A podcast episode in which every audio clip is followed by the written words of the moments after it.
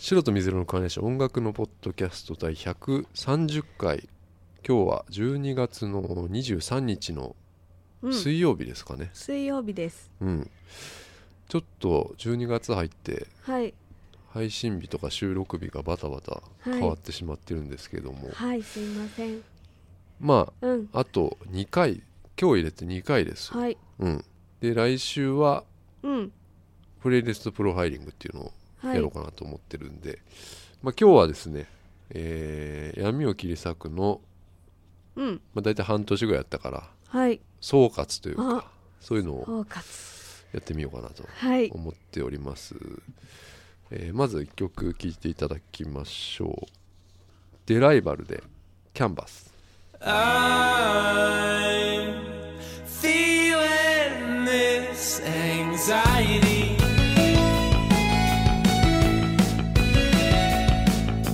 Rising up in waves inside of me,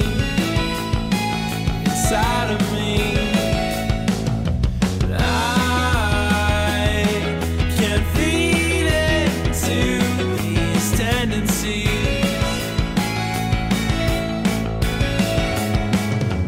Getting out of these cycles that recycle me, recycle me. Rainfall Pick me up and start again. Cold river, lonely sea, what do I do when he's staring back at me, back at me? All the colors fall away, black and white, but now they're coming back to me, back to me. Rainfall washes away every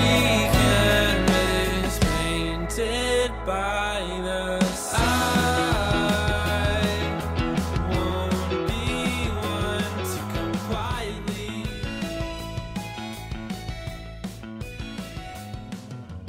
Fighting」デライバルで「キャンバス」聴いていただきましたはいカナダのバンドなんですけどうんバンクーバーの5人組ロ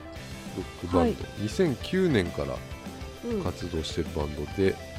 えー今回流した曲はですね8月にリリースした EP「デパーチャーアライバル」っていう、うんえー曲、はあい EP に入ってるんですけどもはい「デパーチャーアライバル」でうん「デライバル」うん造語造語なんだでへ「えデパーチャーとアライバル」はいうんデパーチャー デパーチデパーチャーャーと洗い発進と到着かはいっていう意味発着おおほうほうほう始まりと終わりかなあっていう意味があるんですかかなと思うんだけどねへ、うん、まあそのうんアルバムがタイトルになってるアルバムに入ってるっていう、ううんんえー iTunes とかでも購入できるのでよかったらチェックしてみてください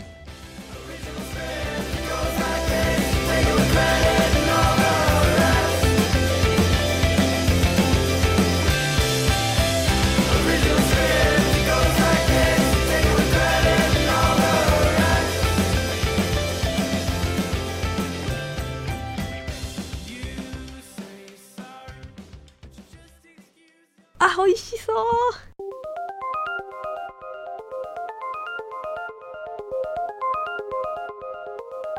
というわけで、えーはい今日も始めますけどもはい来週はプレイリストプロファイリングねはいっていうまあちょっと新しいう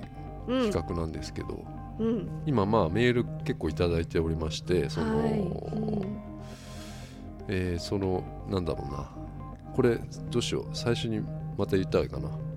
概要ああそうですねお願いしますで一応あの27に収録って言ってたんですけどはい30にしようかなっていう収録がね、はいだからまだまだもしねそのまだプレイリスト作ってる方いたら、あのメールいただければまだプロファイリングする余裕があるかなとうん。思うんだけど、うんまあ、例えば、まあ、先週も言ったけど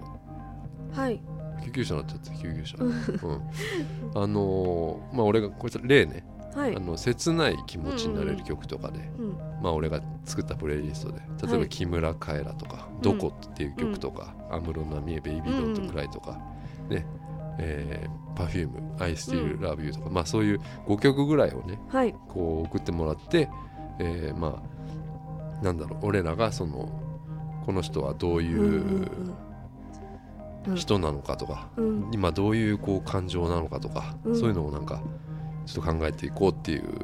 プレイリストプロファイリングっていうコーナーなんだけどね。はい。うん、まあなんだろう女子力高いプレイリストとか、おまあ意識が高いプレイリストとかうんで美香さんには、 えー一応なんだっけな元うん。聞くと元気になるはい。曲みたいなのをうん一応お願いしてるんだけど、うんうん。難しいですえね。今考えてるってこと考えてます。あそうん。う、まあ、ちょっと俺もそれ楽しみにしてるんだけどまあ俺も何かこ。はいうやるけど、うんうん結構ね今メール来てるからちはょっい。と、まあ、全部は一応読みますけど、はい。あのーそれだけになっちゃうと思いますその1時間ぐらいうん。プレイリストプロファイリングのみになっちゃうかもしれない、うんでメールかメールフォームから、えーメールをいただければ連絡くれればいいかなと思っております、はい。うん、でですね1個あのー昨日さうん。 LINE のスタンプをですねはい。あのーまたも う出したんですうよ、んうん。で儚い動物のスタンプっていうはいのを昨日リリースしたんですけど、はい。まあ、白黒のうん要は色がついてない、あのちょっとへんてこな動物のスタンプなんですけ どねうんうんちょっとへんてこだからちょっとまあ使いやすいかなとうん思ってまあ書いたんだけど、うん。うん。俺これで5個目ぐらいかな、スタンプ自体ですうんうん。うん、うんうん。ちょっとねあのもしウェブサイトとかにも、まあ、リンク貼っておくのでうん。えー見ていただいて、うん。よければ、まあ、購入していただいてうん。ちょっと俺にお年玉 をくださいっていうことです、はいえーうんでそれもね使っていただいてうんうん。ちょっと拡散していただけたらなとうん。思っておりますよはい。うんクリスマスに間に合ったなお、全然クリスマスっぽくないけ どプレゼントに。結構早かったなもうすぐだったなもう40個書いて、うん。ポンって出して LINE んに、そしたらもう4日か5日ぐらいだったけど早いですね。な、うん何もリジェクトみたいなされずに、うん、なく。うんあ、すごい。うん。まあもしねよかったらみ見ていただいて、ううんん。よかったら買ってください、はい。うん、でですねはい。あのーちょうど美香さんがあ、このポッドキャスト加入して大体1年ぐらいなんですよはい。うん。多分12月だもんね、うそうですね。ねだかうらん。ちょうど1年ぐらいうん。で、まあ、闇を切り裂くっていうコーナーも始めまして半年ぐらい前からか、はい。でまあ、ある程度、まあ、ちょっと形が、うん。まあ、定まってきたかなと、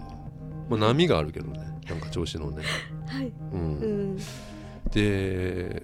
なんか大阪行ってきたんでしょはい。どうだったんですか大阪に 行ってきましたよ。結構あれだったんでしょ弾丸あ、そうですね。うん。だから全然大阪っぽいことはしてないです。たこ焼きとか食べてあ、なたいこ焼き食べたけど、あれだ、京だことかうん。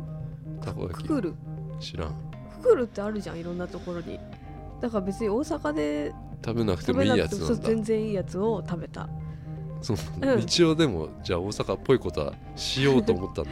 そうそうそうそうううんん、ううん、んそうなんですでもう日帰りだったんでしょそうなんですそっか、うんそれはねね泊まりたかったなあーうんまあそっかうんあんまないんだじゃあもうそれなんか面白いこと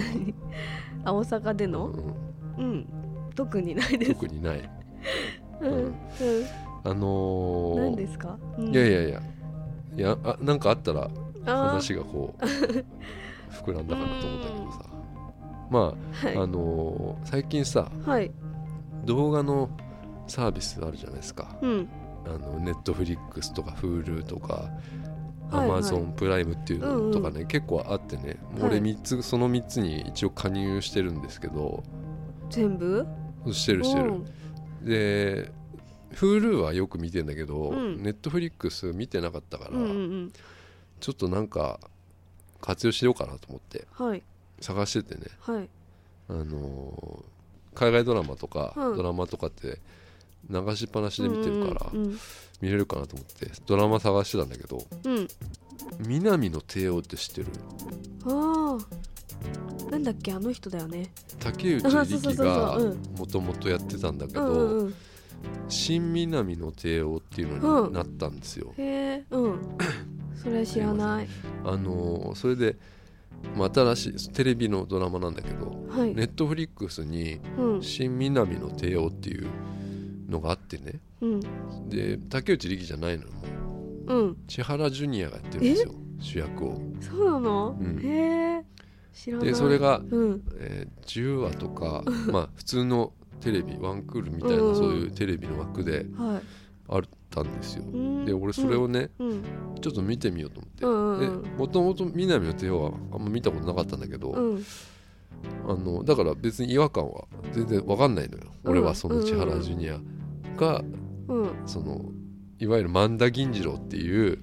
あの役なんですよへえうんあの南っていう大阪ですよ、うん大阪のうん南のお金貸しの話っていうあかーそうなんだうん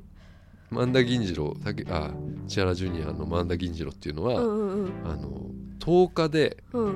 えー利息がは1割っていうそのうん都一って言われてるその利息でお金を貸すっていう、んん人でフリーでやってる人なのよはいでだから100万貸したら10日で10万になっちゃううんうんうん利息がうね、んねうんであのそれを萬田銀次郎っていうのは大阪の南でうんフリーでやってるのうん一人でフリーでなんか、うんきなんアタッシュケースみたいなの持って、うんうんその中にお金がいっぱい入っててうんうんみたいな、はいうんでもうすごい有名なのうんあのなんだろう踏み倒されたことがないっていうその必ずそのお金は、うんお金だけは必ず、うんうんえー利息分含めてゲット、がうん回収するっていう人なのよへえうんすごいで冷徹なのよもう、うんうん笑ったりしないうんの、うんうんで感情を全然表に出さない人で、うんあのー射程みたいなのがいてうんそれがあのーまあ、なんか最初はねなんかその南でうんキャバクラのなんかボーイさんみたいなのやってたんだけど、うんそのジュニアの仕事ぶり見て見たら、うんすごい憧れちゃっうんうてん射程みたいになるんですよ、うんそれがまあ龍一っていううん人で、うん大東俊介っていうあ役者さんがね、あうんうん結構よく見る役者さ顔わんかがるうんこの人多分大阪の人なのかなあなんそうなかんだ関西弁が結構し自然な感じがしたかへえら、うんうん、で大東俊介っていう人がやってんだけど、うん俺これ見ててうんあのこのね話ってもう大体お金を貸したりねその話なんですよ、はいだけど全然関係ないとこでうんちょっと泣いちゃったんですよ 感動しちゃった話があって、うん韓国からうん日本に来たうん女の子の話が一個あったんですようんでその女の子はうん飲食店で、まあ、仕事ができるって聞いてねうんこう日本に来て来たんだけどうんあの飲食店っていうのはうんレストランかと思ったらうキんャバクラだったんだよ、はいで龍一は、うんあのその子にまあ街で偶然会って、まあ、恋をしちゃうその射程の龍一っていうのは。うんで、あのーその韓国の子も龍一のことがどんどんどんどん好きになっていってしまうんだけどうん勤めてたそのキャバクラがねうあんの経営がピンチになって、うんまあ、お金がどうしようみたいになっちゃなっちゃったのようんその女の子。うんでこれがねすごいこうお金貸しにとってうんあの危険なことで、んいわゆる情がそこにねああうん出ちゃうっていう、だからあのなんとかして龍一はその女の子のことをうん助助けけたたいいっねていうのが出ちゃったんですよ、うんだからでも龍一は舎弟だから別にそのお金持ってるわけじゃなくて、うんマンダハンがうん、なんだハンがマンダハンがそのお金を持ってるわけですよ、うんだからマンダハンに嘘をついてうんマンダハンのお金をちょっとくすねちゃうっていうねうんとこがあってねうんでそのそのその子を助けてあげるっていうシーンがあってうんでもまあ結局バレちゃうんだうよんすぐにそんなのはう。でもう土下座してねうんマンダハンに謝るマンダハンは超怖いから、怖いねもう冷徹だからうんもうね射程だでも何でももう、んなんつうの容赦しないの容赦しないんだよ。うんうんうんでまあいろいろあって、まあ、お金もまああの帰ってきたんだけどうんで女の子がねそれでうん韓国にでも帰んなきゃいけなくなっちゃったんですよ。うんでその女の子とその龍一のシーンがあって最後に、うん女の子がうん一緒に韓国行こうってうんでってこれが冗談なのか本気なのかが分かんないトーンでね、うん言うんだけどうんでもその龍一はうん「ごめんもう君とは会えないうん俺は金貸しでそんな立派な仕事でもないし、うんでも覚悟を決めてうん金貸しとして生きていくからうん今日で最後だよ」っていうシーンがあってう、んでお金貸しっていうのはそのなんだろうんうすごいこう闇の仕事みたいなうん感じだし、なんか、うんなんていうのかなうん自分はそんなにもう立派ではないっていうのがうん出てるシーンだったんですよ。うでんそれがなんか俺はもうめちゃくちゃ感動しちゃってうんすげえいいシーンだったんですけど、うんうん、泣いちゃったのちょっとそこはすげえいいなと思っちゃっうんううんんてでなんかこうお互いねうんあの振り向いてどんどんどんどん離れ振り返って振り向いてこうどんどんどんどん離れていくっていうシーンで終わるんだけどはいなんかこうんう背中がどんどんとと遠くなっていってうんでもこう涙をこらえながらね、うんあのお互いがこう大好きだよっつってうん終わるシシーンなんですよ、うんそれがいい映像だったなと思って、うんだからこれちょっとこれあのネットフリックスにあるんだけど、うんよかったらそのシーンだけでもね、はー見たいこれはね面白かったですよ、ええねえ結構うんううんん、そうなんですよねへでそれがねーうんまあ、大阪行ってたからさ なんとなく思い出してさそっかそっか行うんったんだけどさ、うんうんあのー NHK のさうん世論調査の電話がねかかってきたんですよ、ここにうん、あへのー固定電話があるからっつうんでさ、知ってますかねあの最近の夫婦別姓のことああその話えそのことでそうかなんかっでてすきたのすごいねあれ無作為にこうやるんでしょ、うんそそうなんのだ NHK の世論調査のやつで。なんかニュースでよくやってるよね電話調査そうのです結果みそたれいなが平日の昼間に本当にあるんだかかってきてすごいうんでなんか5分ぐらいとうかんいいですかみたういんなう感じでんその別姓についてみたいなことを聞かれるわけですけうんどはいはいなんかうん結婚して名字が変わるってことがうんどうそのなんか違和感とかあったり嫌だったりするもんやっぱりどうなのかえな女の全子って然どっちでもいいみたいな感じなのそれが結婚する意味みたいなかなうん考特に考えたことないなえたことなくてそういうもんだと思ってたまあまあまあど,、うんどっちでもいいんだけどなあれうんきっとな、うんうんうんあの俺ちなみに中学校ぐらいの時にうん気になる人をうん全員名字を鈴木に変えるゲームしててうん 鈴木なんとかさんうんうんうんなんとか全部あ可愛いこねの人うん結婚したら俺と結婚したら鈴木木なんとかになるんだみたいなことをずっと考えてたんだけど、うんうんまあまあその夫婦別姓の、まあ、どうでもいいんですよはいあのーまあ、そういう電話があったってことなんですけど、うんあのネットフリックスにうん「そして父になる」っていう映画がねああうんあってですねうんこれが今更なんだけど、うんめちゃくちゃ面白かったねああそううん2013年とか4年ぐらいのうん映画なんだけど、うんもうねうん時間忘れるぐらい面白かったね本当あうあんあうあんの2組のうんうん夫婦の話なんだけど、うんうん福山福山とリリー・フランキーのその夫婦の話なんだけどね、あの同じ病院で同じ日に生まれた子供がうん間違えられて交換されちゃった状態になったままはい6歳になっちゃうっていううん自分の子供だと思ってて育ててたんだけど、うんうんうん全然その相手方のうん子供だったっていう話なんだけどね、あの福山雅治夫婦っていうのは、うんえー福山雅治と小野真知子の夫婦なんだけどうん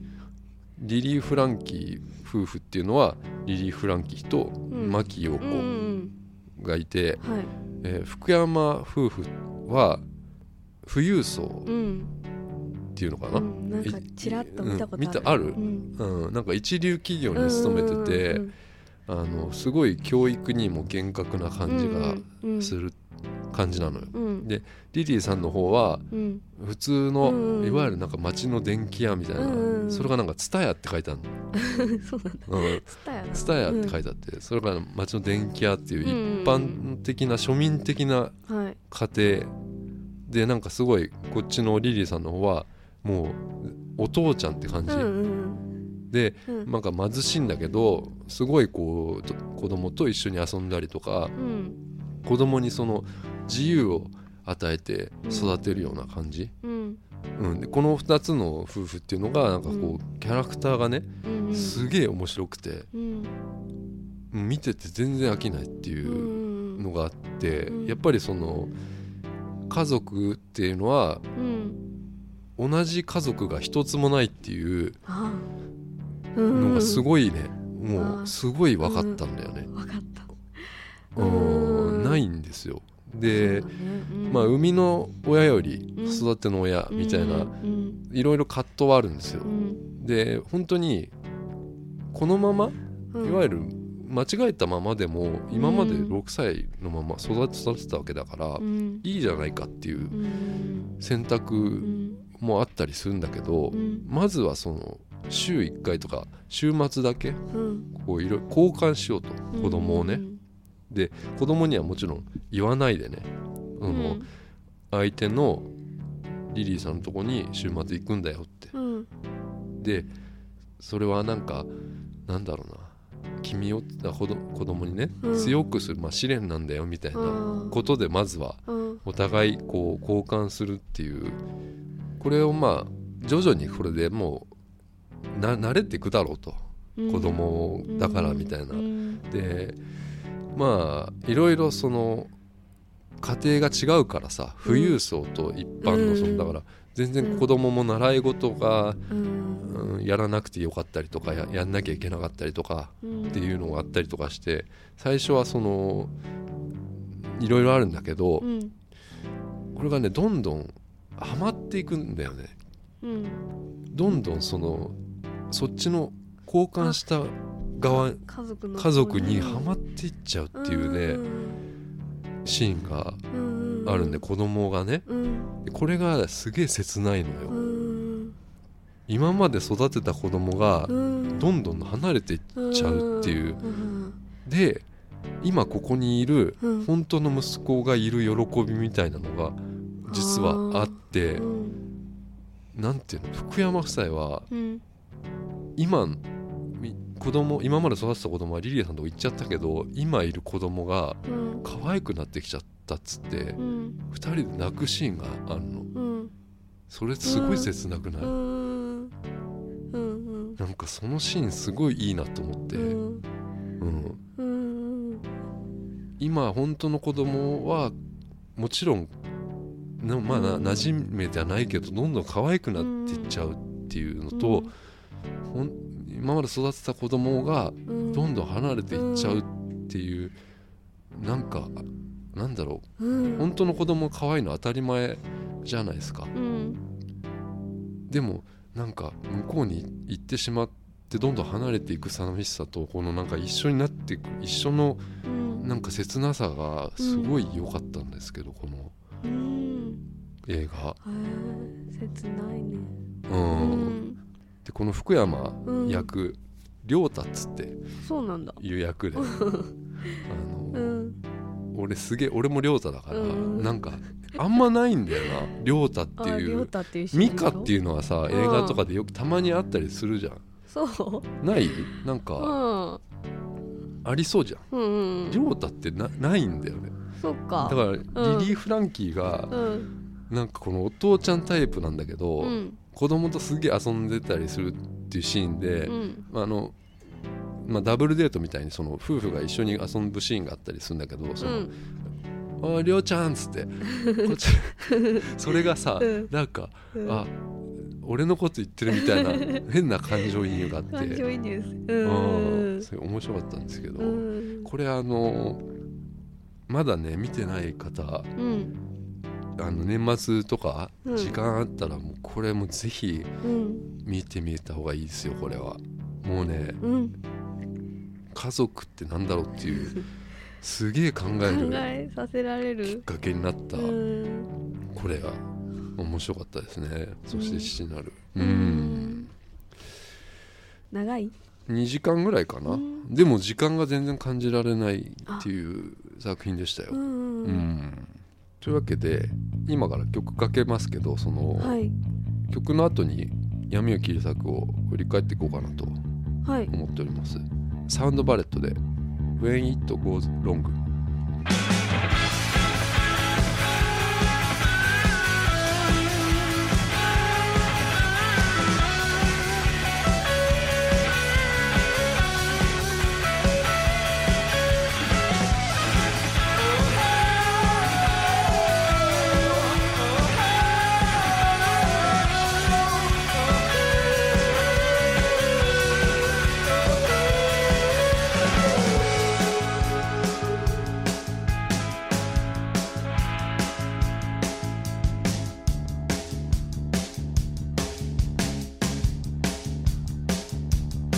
I know you, and I know what you're trying to say, and you know it's always that way. But I know you're freaking out, but you know everything's coming down. Tell me how you feel now.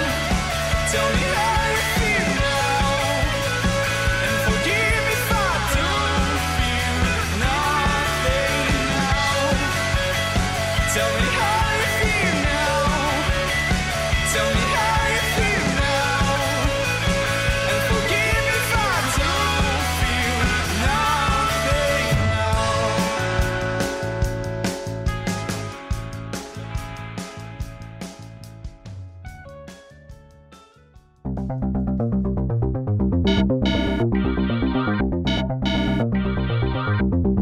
闇を切り裂くコーナーなんですけども、はいえー泥のような学生生活を送ってきた美香さんに甘く切ない映画や音楽に触れていただいて光を取り戻してもらおうというコーナーになりますウェブサイトにもテキスト版があるので今までの闇を切り裂く気になった方はチェックしてください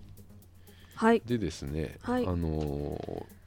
まあまああのーちょうどまあ1年ぐらいになりました美香さんははい加入してね、はいでで闇を切り裂く半年以上やったのかな大体、はうんで合計ですね22本そんな22に作品はい見てあきたんですよ。そんなありましたかはい、はいでまあ、へーまあうん映画や音楽じゃね映画や漫画か、うんアニメなんかを見せてきて、はいあのーまあ、最近なんかちょっとちょっと見え方が、まあうん上手になってきたという か、うん、は光がちょっと見えてきたのかなとあ思ってましてね。そうですえー今日はその闇を切り裂くのうんうんやるきっかけになった秒速5センチメートルとはい「まあ、琴の葉の庭」まあ、深海作品をもう一回見て、うんまあ、何かこういわゆる変化があったのかっていうのをうんまあ検証してみたいなとはい思ってまして、うんあのーまずその闇を切り裂くやることになった、まあ、きっかけがやっぱうんうりん秒速じゃないはいですかはいあの俺はすごい秒速 5cm がすごい好きっていうか、好きだったんですようんであのミカさんにこれ見てよっつってうんおすすめしたらうん全然もうあの共感できないと、うんそうでうすんまあ、主人公の男がまあ単純にこう酔って都合のようにように解釈してもうひいきの広い演じてんじゃないかっていううんそういう格好つけてるだけだろみたいなうん感じだったしまあ琴の葉に至っては琴の葉の庭に至っては、うん絵がリアルだからうんアニメの必要がないっていうなんかもう完全にもううん俺が求めてた答えとはもう全然違うやっぱりね、 はいあのー意見うん率直な意見だったんだけど、はいどうでしたかねそのうんなんだろうな変わりましたその今までうんうーんこの22回やったんですけど、うんその闇を切り裂くっていうのを、どうでした今回また今見てもらったんだけど見た秒んです速 5cm と琴の葉の宮っていうのを、はいすごい変わったんですおすごい変わった あのん周りの意見とかはやっぱりうん俺全然無視していいと思うんだ俺の意見もさうんうん自分が感じたものがやっぱうりんいいと思うんだよねう、んよくさはいその秒速 5cm 琴の葉にやってさ、うんあのー見た人とかってさやうっぱんこれは誰もが通る道みたいなことを言ってたりするんですよそうなんだへえううんんうんでそんなのは全然いいんですよ、うんあのー通ってなくても全然いいと思うんだよ ねうん通ってませんううんんあの俺もやっぱりルカさんのそういう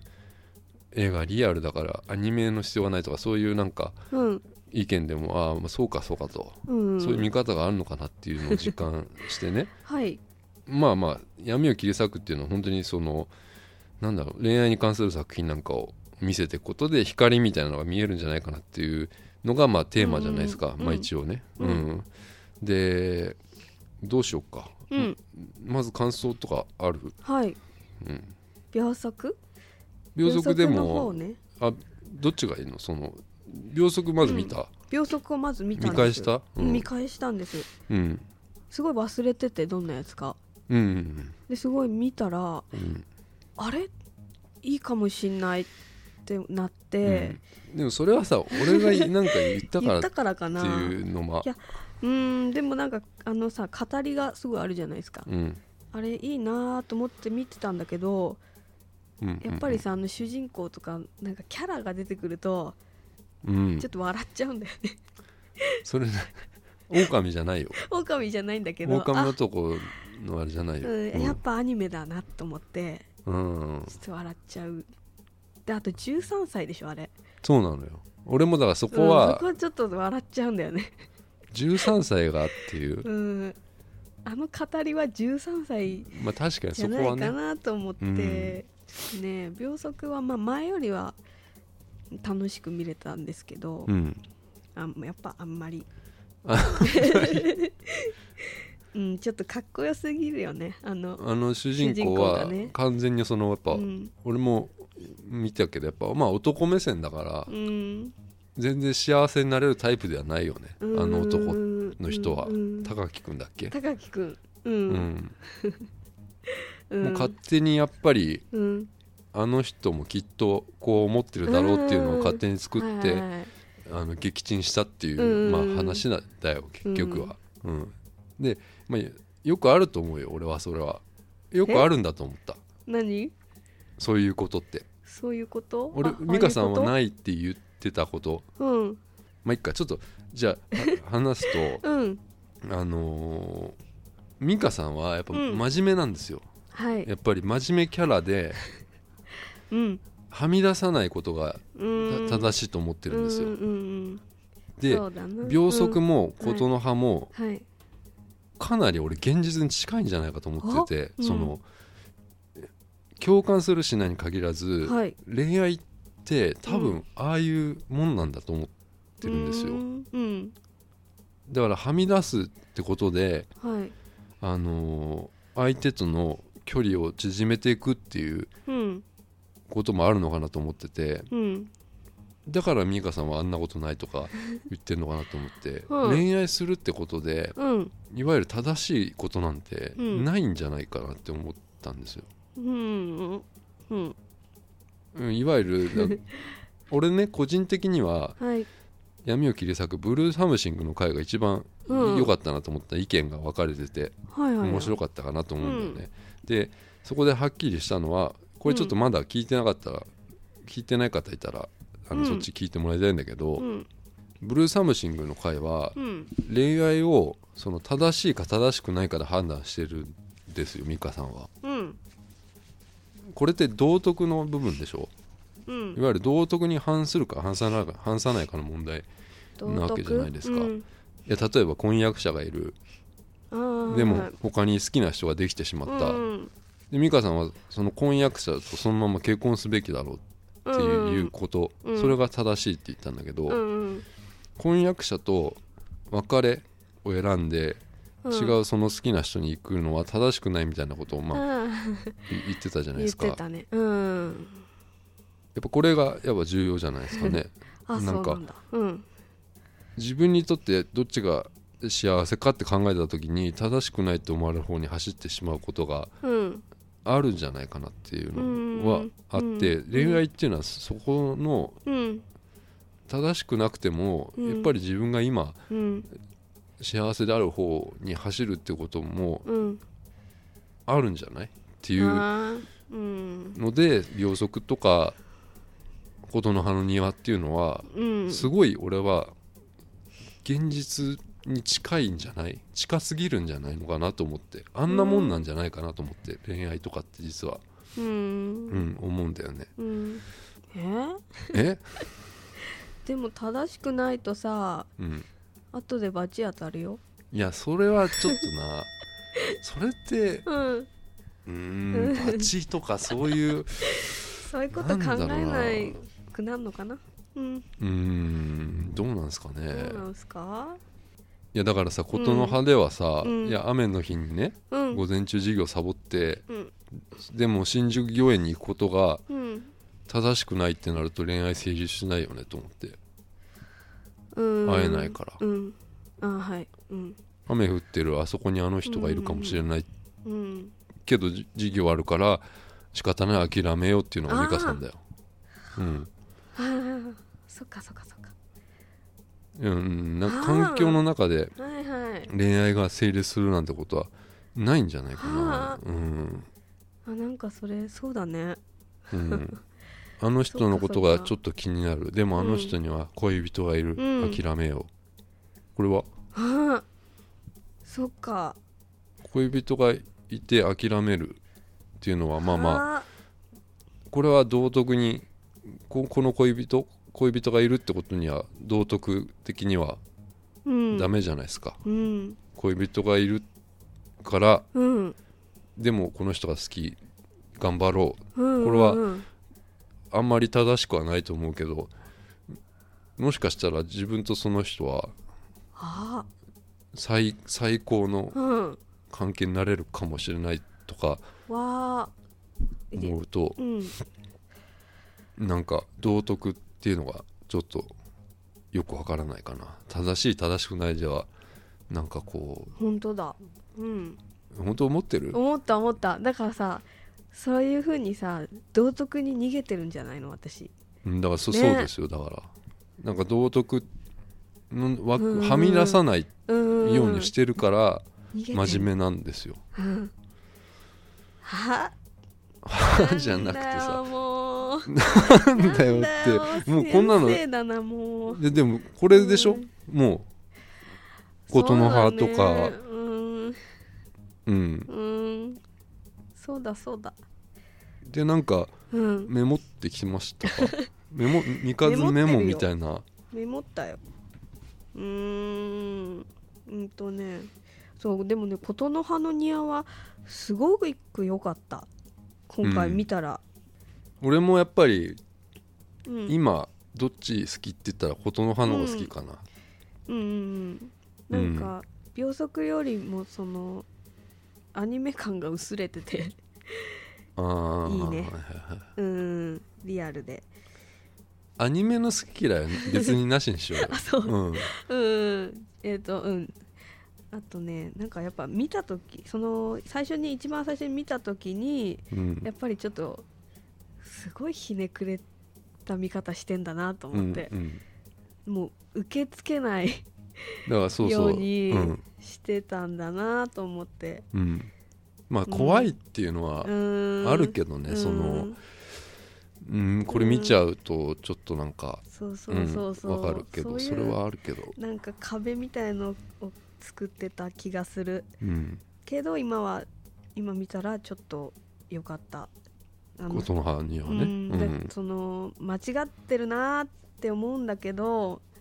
あの何が間違先って生とか、先生がうん、生徒に恋をするとかってこと先生だよって言わなかったことあうあんあれはね間違ってると思うんだけど、うんまあ、あの人はあの人でなんかねいろいろあって、うんうんまあ、しょうがなかったのかなってうん思えるようになったで最後にさ、うんあそこですあなたに救われてたん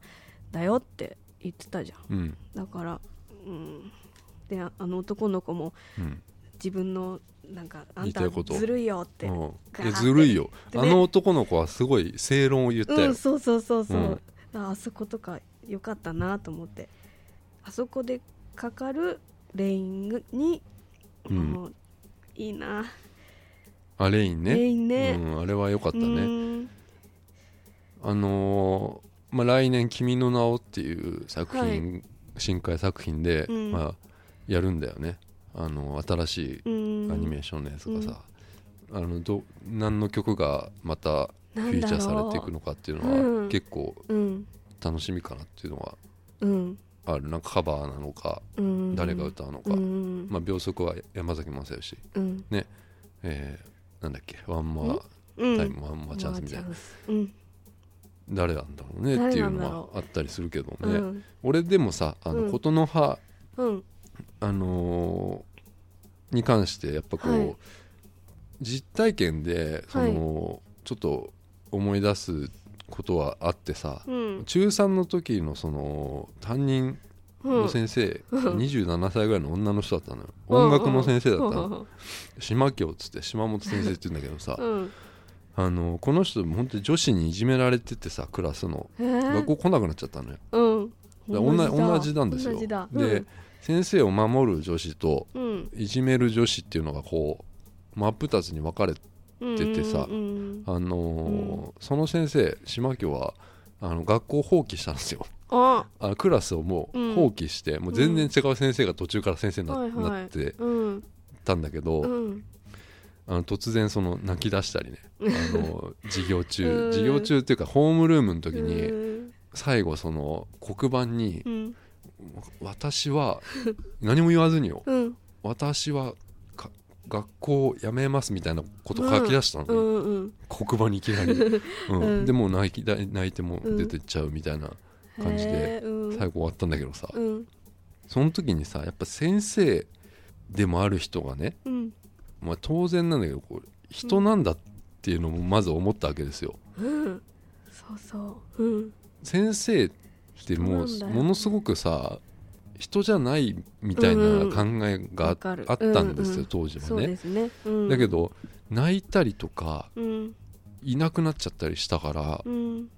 あ先生も人なんだっていうのをそこでなんか勉強になったんですよ。だうかんらそれがなんかこう琴の葉は俺はなんかその部分もあってなんかこうちょっと感情移入というかうん人だと思ってうんだからあれもだからうん先生とは言わずにこうんう新宿御苑でうんね2人で会ってたわけで、うんあれは人と人がこう会ってるじゃないですか、うんそうすねあそこで先生ってなった時に、うん多分ああいう関係にならなかったでしょあうーうんそうですねだからうんあの最後の方でうん「先生って呼びな」みたいなこと言ったでしょ、あそこはだから壁を作ったんだよね、作ったねうんそのいわゆる先生ってういう、んに人じゃないような、うんなんか鉄みたいなうん壁を作ったところがう、んなんか逃げてるけどあの女は、うんだけど、うんなんかうんそこは教師だったなと思って。うん正しい風にうんを選んだんじゃないですかうねんそこがいいんじゃないかなあったねうん雪乃さんじゃなくて先生でしょそうとそうかそう言っただかねら先生とうん先生は特別だと思ってたところがあったんですうんうんようんだからそこがなんかうん俺はちょっとこう良かったかなっていううんそのうんまあ自分の実体験もあったしその勉強になったしうんこれはそういうのを思い思い出させるなとは思ったんだよねううんんかへなえうんそうねなんかないんですかそういうなんか学校でなんかそういう結構ああったんじゃないなんかトラブルとかトラブル先生とトラブルないのなんかうんないっすよない先生からもうん多分見えてないと思う 私があー薄すぎて薄 い薄いあーまあだそかうらなん先ですか生嫌いだもんあうーん先生と恋する人もいるけどえねーすごいよねそれ うーんそうかそうなんやまあまあまあうんまあそんな感じなんですけどまあ来年もまあもちろんやめを切り裂くうんやっていこうかなと思っているんですけどうん俺「タイタニック」見たいんだ よなまあ前から言ってっけ前からどはい「タイタニック」はをい別にああれまあちょっとベタだけどさ、うんあれどうなんだだろうねなんかうん俺も1回か2回ぐらいしか見たことないけうん私も見たこど、とあるあれもう一回見てみませんか、はいタ見ます タイタニックタイクうんでさやっぱりなんかこうちょっとあるじゃないですか、うん恋愛的なものってさ、うんうん、全然違うけどさうんうんちょっとやってみますかね、はいうん、今年のやめを切り裂くこんな感じですねうんはいはい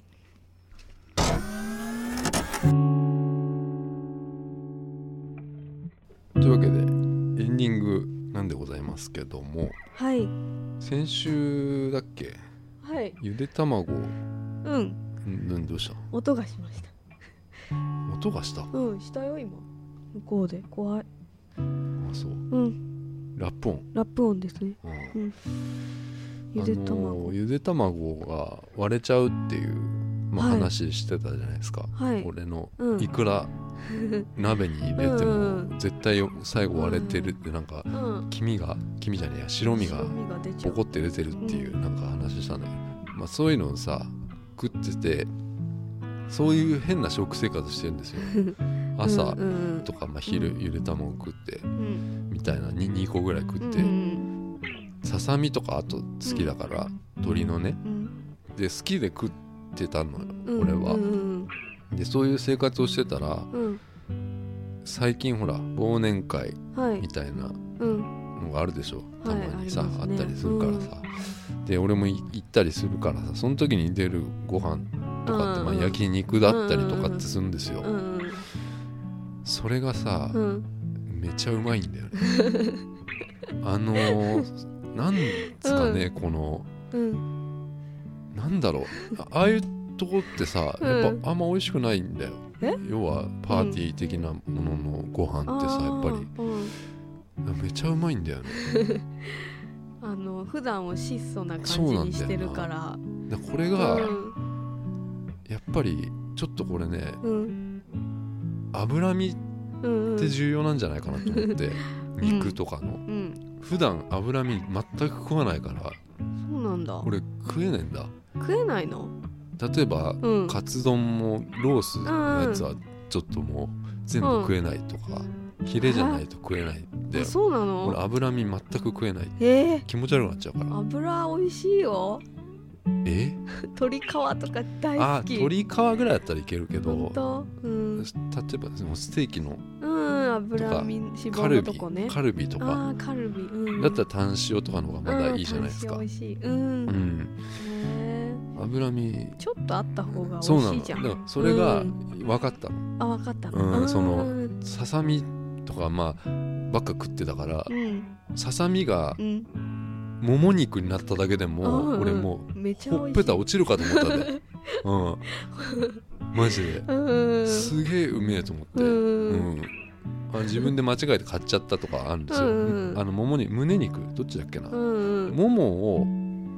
買うようにしてたんで油を取ってねうんで茹でるんですようんでそこに中華スープみたいなの入れて、うんそれをもやしと一緒に食ってるっていうだけだ生活、うんそれ脂肪が少ないからさ、うんに油身取ってさ、うん食ってたんだけどうん胸肉だっけなもも肉どっちだか忘れちゃったけど、うん間違えて買っちゃった時があって、んあ全然違うと思って、うんめっちゃうまかった ねああ美味しいようんここでねもう一個ね、うんもうめちゃくちゃうまいうん簡単にできるうんうまいものを教えてあげようか、うん塩ラーメンはい売ってるでしょその、あれなんていうのパックっていうかカップじゃなくてさ、あの作るやつ、はいはいうんめ麺を出して麺ね鍋に直接入れるやつはい塩ラーメンあるでしょはいあれでさうんどうやって食ってる食ったことある塩ラあーメるンよ好きあ塩ラ好きーメンうん鍋でうん茹でうてんなんだろうな肉とかあい入れんだそれ入れるさネギとかうんあーあそこまでするかまあうん俺はしないしないじゃな何いでにすもか入れないの何にも入れないんですけど例えばじゃあ卵あるじゃないですうんうんかあれは溶き卵にしてまあいんうんよくこうねあうのん入れたりするじゃんうんうんゆで卵にしてもさうんそのちょい足しとかするでしょまあ ちょい足しというかまあうんそういうエッセンスはあるじうゃんないうんはい卵的なものうんうはんじゃなくてうんそのうん塩ラーメンにねうんまず、まあ、もやしを入れるわけですよああもやしもやしは結構使っうん使うのうん俺一人暮らしでうん 使うんだねあうんうんもやしを茹でて、う麺入れて、まあ、ほぐれたらスープの素入れるじゃないですか、はいそのねもやしを茹でてる時にまずうん中華の鶏ガラスープを入れるんですうよ、んうんでう、んうんまあお湯お湯にねうん中華の素のスープを入れてうんでもやしを茹でますはいであの麺を入れますうんで麺がほぐれたら、えー麺のあースープの素のを入れるスーとプそうするるとどうなんの味うんこれがうん全然変わるんですようん塩ラーメンのコクがあめっちゃ出るんですあーよコクが増すんだへえそれをコクって言っていいのか分かんない俺 は俺が言ってるコクはちょっとそれなんですうよんあの俺は顆粒っていうかこううんうん粉になってるやつを入れ買ってるからうんうん分かんないんですけどあのまあ大体5振りぐらいらいです5振りぐらい結構入れるねうんあそううん5振りぐらい入れてうるんっていう感じですうんなんか味に深みが出そうですねあうーんうだかんらそそれはいいですうよんあ深みへーあとそれ最後にごま油あ美味しそうごま油ねこれはもうごま油美味しいねうんごま油それでもう、まあ、卵溶き卵うんでもうスープがまずうん全然違うっていう、うんいうへーそういう美味しそう食べ方をねうん身につけたっていう発見したんだ発見したうんマイバスケットで塩ラーメンのそのうん 5, 食ぐらい入ってるうんうんやつがうん190円ぐらいなんですようん安くね安いそれど何のメーカーそ知らのんマイバスケットのやつうん多分そう札幌一番とかじゃあなあくてそう札幌一番がいいんだよねあ本当は札幌でもさ分かんねえんだ俺味があんまりそこら辺のわかんないのその違い分かんないよ。そこわかるのよ札幌一番とうんマイバスケットのベース、うんえそんな違う違うと思うなあそうでもマイバスケットがそのどこで作ってるのかがわかんないけどあ同じだったら同じかもうなるほどんうね、んいやなんかそういうへちょっとやってみてえやりたいやりたいてか作ってください えーええって いやそううん、まあまあすぐ作れますけどねそんなのはねはいはいうん じゃあ来週は30日かなうん、はいポッドキャスト、うんそこではプレイリストプロファイリングっていうのをやりますので、あとは、えーはい曲ですね、曲は俺今年かけた中で、うん、まあ気に入ったものを2曲ぐらい選んでうんあやろうかな、はいっていう感じですね来週はきっとだから、えー闇を切り裂くとかはもうこれで今年は終わりとはいいうことになりますうんはいさよならあさようなら